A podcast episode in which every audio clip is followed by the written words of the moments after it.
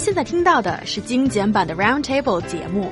想收听并下载一小时完整节目，请关注我们的微信公众账号 EZFM Roundtable，然后发送关键词“完整版”获取下载方式，或者直接下载轻松调频 App。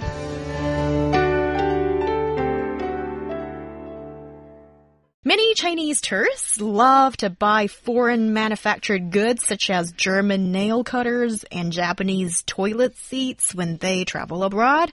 Is it because of a lack of craftsmanship spirit or 工匠精神 in our Chinese products that's pushing consumers to these foreign alternatives? Yu Yang, why don't you tell us a bit more? Why are we talking about this right now? Uh, the concept of craftsmanship was first mentioned in the 2016 government work report. Uh, well, Premier Li said that China should encourage enterprises to use custom and flexible production processes to foster a craftsmanship spirit of creating high quality products uh, their makers are proud of so that China can create and improve both its products and brands. Well, there's this recent phenomenon, maybe not so recent, that is Chinese tourists usually buy in Japan some Hope appliance in bulk. The so-called four treasures are uh, rice cookers, toilet seats, thermos mugs, and ceramic knives. Beside that, it seems to me the German nail cutters are extremely popular among Chinese tourists. Uh, one tourist named Xiao even bought nearly 10 twin point nail cutters as souvenirs. However, compared to foreign brand nail cutters, the Chinese counterparts are always put in the least attractive corner and very few people notice them. Ooh, Young, she said toilet seats. Ooh. Japanese toilet seats. I just want to, if I can, which I know I it's not possible. I just want to transform the um, Japanese toilets, um, bathrooms, the whole deal to China in my own apartment. I think that would be so cool. That's how much I love. Deep love. Yeah, yeah. Deep love. He Yang, your vivid description of Japanese toilets is is quite persuasive, you know. beautiful. I'm a I'm a germ phobia. I hate public toilets. but your description and your experience make me start to imagine. well, might bring my faith back again. You know, uh, yes, I, I can get behind what He Yang's saying. I love a good clean bathroom too. Yu Yang, I'm right there with you.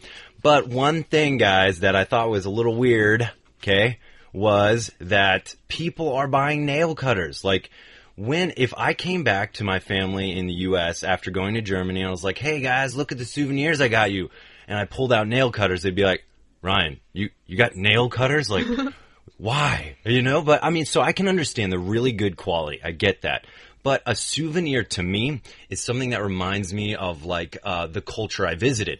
So let's say if I went to Germany, I'd probably, knowing me, bring back a big beer mug for my family because you know they have really cool like Hofbrauhaus beer mugs and whatnot, and that's what I would consider a souvenir. Yeah, uh, that's really interesting. So, souvenirs, yeah, it, it means differently maybe in Chinese Yeah. for people. I think in China, sometimes we just want like a, well, a, a piece of that foreign land. Anything will do. I mean, it could be practical, like a nail cutter.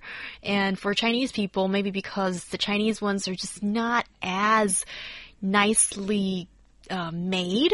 So, you know, the German one I mean, it reminds you of all the top notch technology and craftsmanship in Germany, and why not bring that to your friend as a souvenir, right? And also, the pots that they make in Germany are really good. A lot of the cutlery stuff is so nice.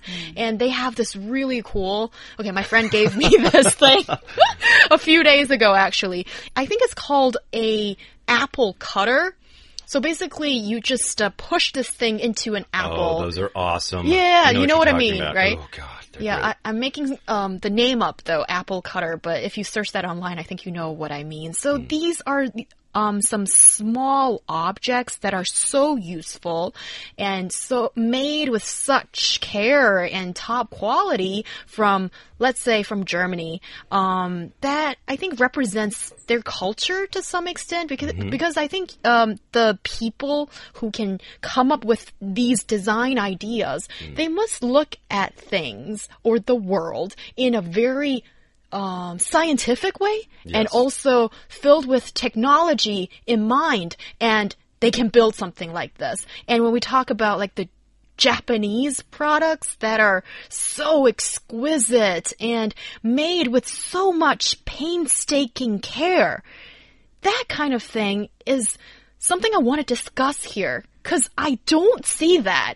in our Chinese products or very rare do I see that in our Chinese products. And anybody who knows me knows that I love my country very much. I would mm-hmm. I would love to get behind the idea of made in China is you know not just cheap stuff, it's great stuff. But how can you get me, persuade someone like me to really support all those Chinese products that I just think are not as good?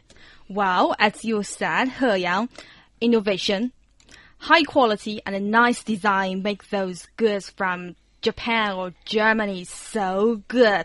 from Japan's light industrial products to German's sophisticated machinery and to Switzerland's watches.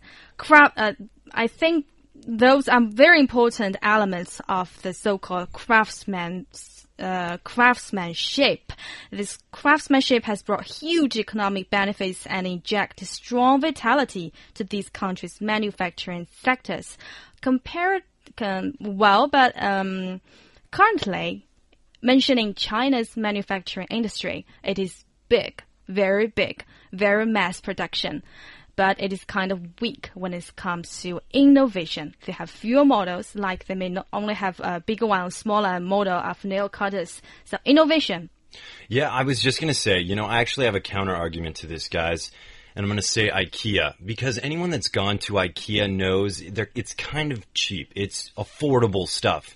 Um, and it's not the best quality, but it is cool. It is innovative. I'll give, I'll give them that. I mean, they're killing it on innovation.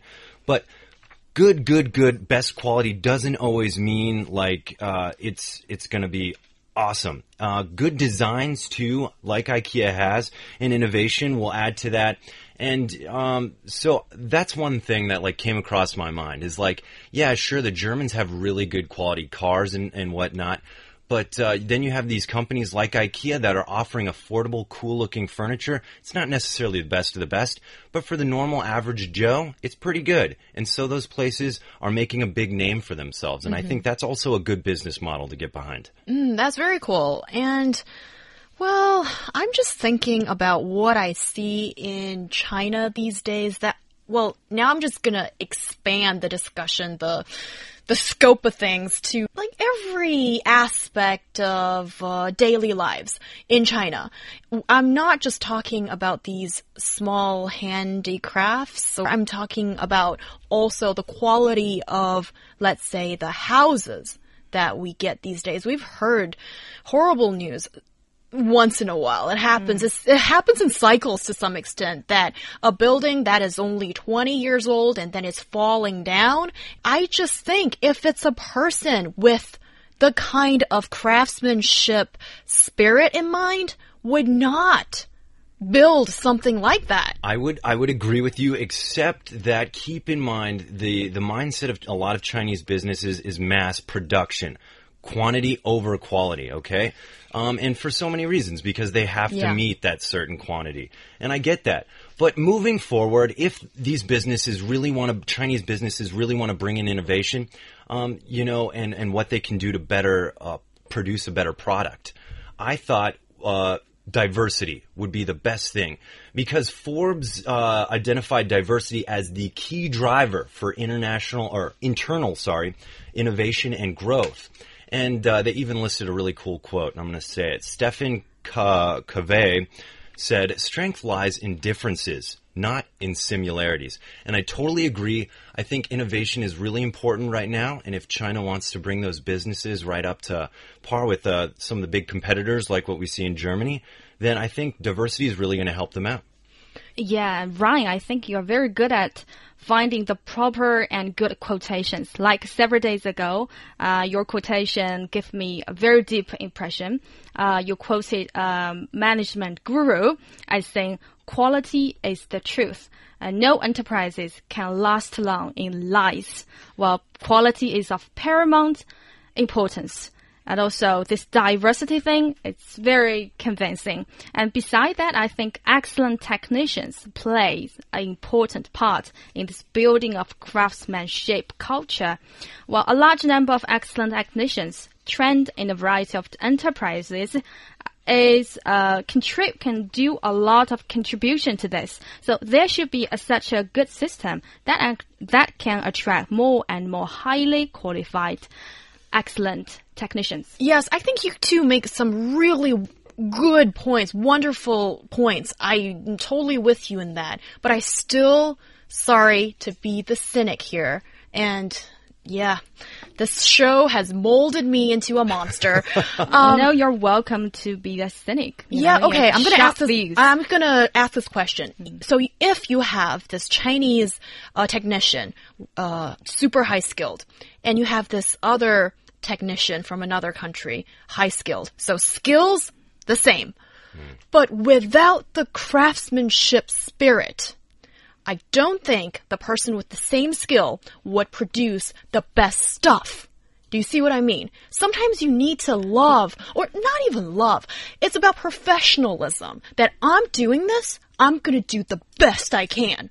And that's professionalism. And I think that's closely attached to the kind of 匠人 or 工匠精神we're talking about yeah, here. professionalism, your devotion, and that kind of spirit is also an important element. I don't think Chinese businesses are lacking the heart. I don't. I think I see, I've seen them work incredibly hard to meet their numbers and whatnot through a lot of examples.